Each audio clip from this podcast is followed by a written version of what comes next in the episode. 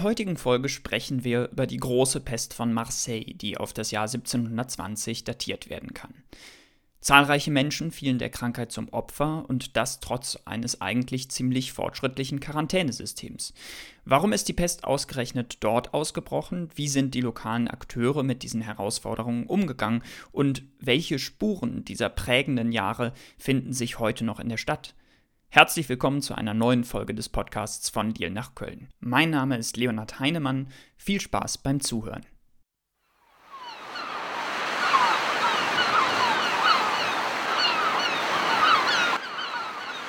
Marseille im Jahr 1720 ist eine Stadt im Ausnahmezustand.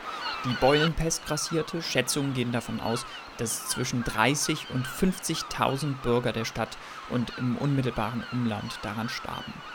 Es war der letzte große Ausbruch dieser Krankheit in Westeuropa. 50.000, das ist natürlich eine sehr hohe Zahl, die aber noch mal viel dramatischer wird, wenn man sich die Einwohnerzahl der Stadt um diese Zeit anschaut. Zu Beginn des Jahres 1720 zählte die Stadt nur 90.000 Einwohner, zweifelsfrei waren also alle betroffen. Trotzdem hat man es geschafft, dass dieser Ausbruch ein relativ begrenzter lokaler Ausbruch blieb. Welche Maßnahmen wurden hierfür getroffen und von wem? Um diese Fragen zu beantworten, müssen wir noch mal ein bisschen zurückgehen, denn die Pest war in Marseille keine neue Krankheit. Einen größeren Ausbruch gab es auch schon im Jahr 1580. Hiernach wurde ein sogenannter Sanitätsrat, das Bureau de Santé, gegründet. Es sollte versuchen, eine zukünftige Ausbreitung der Krankheit zu verhindern. Und das sollte auf zwei Ebenen geschehen.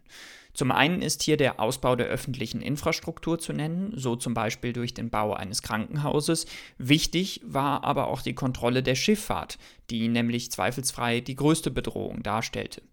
Für die Wirtschaft war besonders der Handel mit dem Nahen Osten wichtig, da war die Pest aber andererseits in dieser Zeit besonders verbreitet. Deswegen musste man hier immer gut aufpassen, was in den Tagen um den 25. Mai 1720 herum aber nicht gelang. An jedem Tag legte das Schiff Le Grand Saint-Antoine in der Stadt an. Es kam aus der Region des heutigen Syriens und transportierte unter anderem Stoffe. Das Problem war hier allerdings, dass diese Ladung kontaminiert war, denn durch den Rattenfloh übertrug sich die Krankheit auf die Menschen und der war in der Ware dabei. Natürlich hätte das so eigentlich nicht passieren dürfen. Schließlich hatte man sich ein innovatives System ausgedacht, um eine solche Ausbreitung zu verhindern. Zum einen musste ein aus einem Hafen der Levante-Region kommendes Schiff ein Gesundheitszeugnis mitbringen, in dem der zuständige Hafenmitarbeiter vor Ort eine Art Gefährdungsanalyse vornahm. Dort in diesem Dokument musste dann drinstehen, ob Krankheiten umgehen, die im Zusammenhang mit der Pest stehen, also eine Art Risikoanalyse. Und so konnte man dann entsprechend am Zielhafen auch das Risiko besser einschätzen, das von jedem einzelnen Schiff ausging. Dazu kam dann das vom de Santé ausgehende dreigliedrige Quarantäneverfahren. Zunächst sollten Gemeindemitglieder vor dem Anlegen in Marseille die Besatzung und die Ware untersuchen und schauen, ob hier eventuelle Pestanzeichen vorlagen. Bestand die Crew diesen Test, also hat man da nichts gefunden, ging es in Phase 2. Wenn das Schiff aus einer Region kam, in der die Pest gerade umherging und grassierte, dann mussten sie sich in eine verpflichtende Quarantäne begeben. Das Ganze dauerte immer lange, mindestens 18 Tage, bei höherem Risiko aber auch gerne mal zwischen 50 und 60 Tagen. Inseln vor den Toren der Stadt. Äh, wer mal da war, da gibt es ja ein paar äh, und die wurden so umgerüstet, dass die Besatzung hier dann warten und ausharren konnte.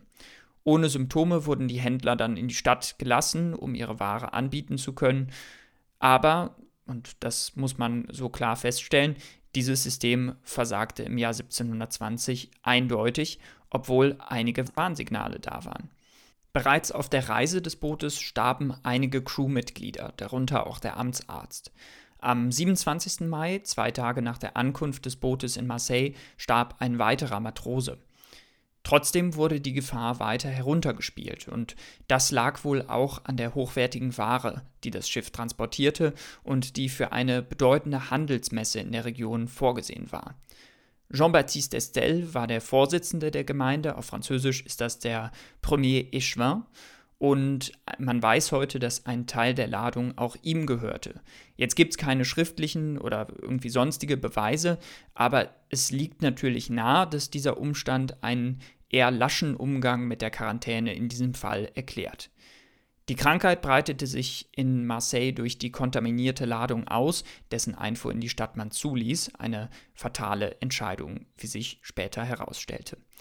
Die Ankunft der Grand Saint-Antoine und die zu lasche Kontrolle führt im Jahr 1720 zum Ausbruch der Pest in Marseille.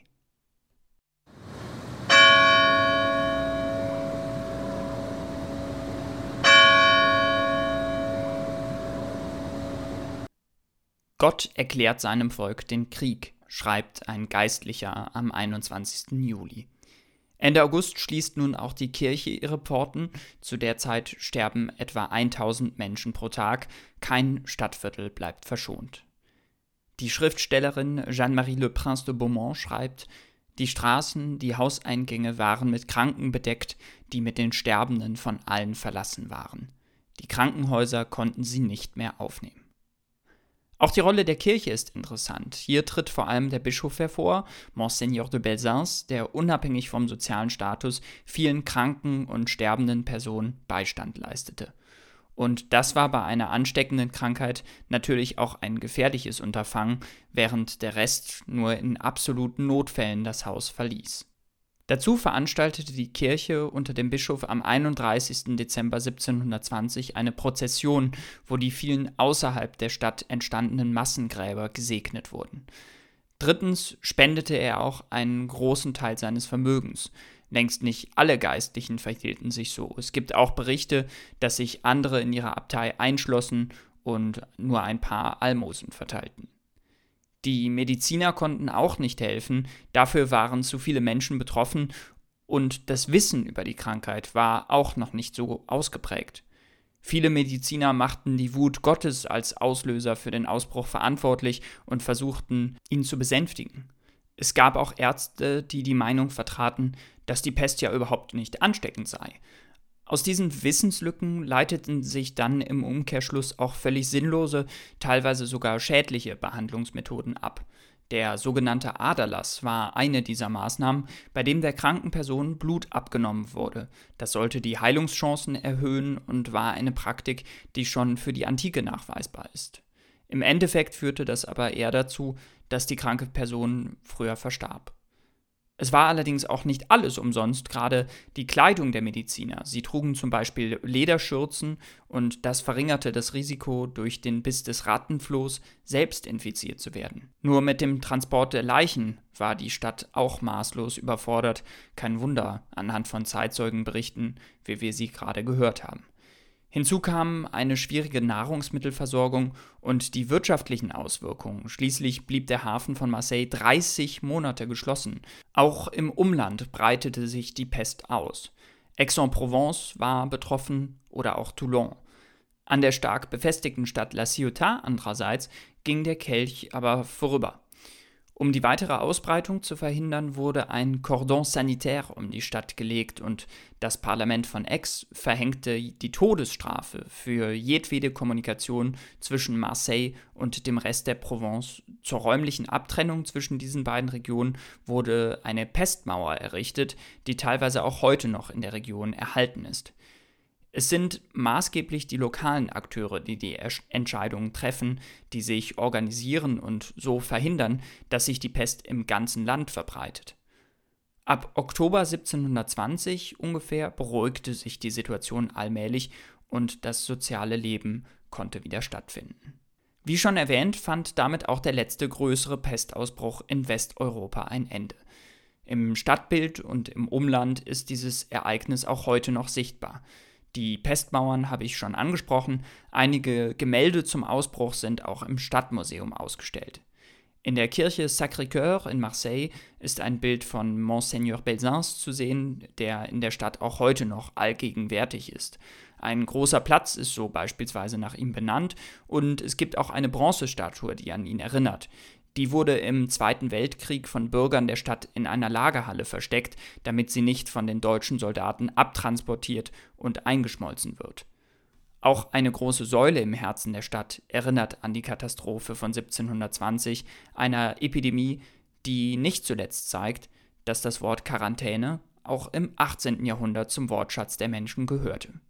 Die Herkunft dieses Wortes leitet sich übrigens aus diesem Verfahren der Isolation von ankommenden Schiffen ab. Allerdings äh, liegt der Ursprung nicht in Marseille, sondern in Venedig.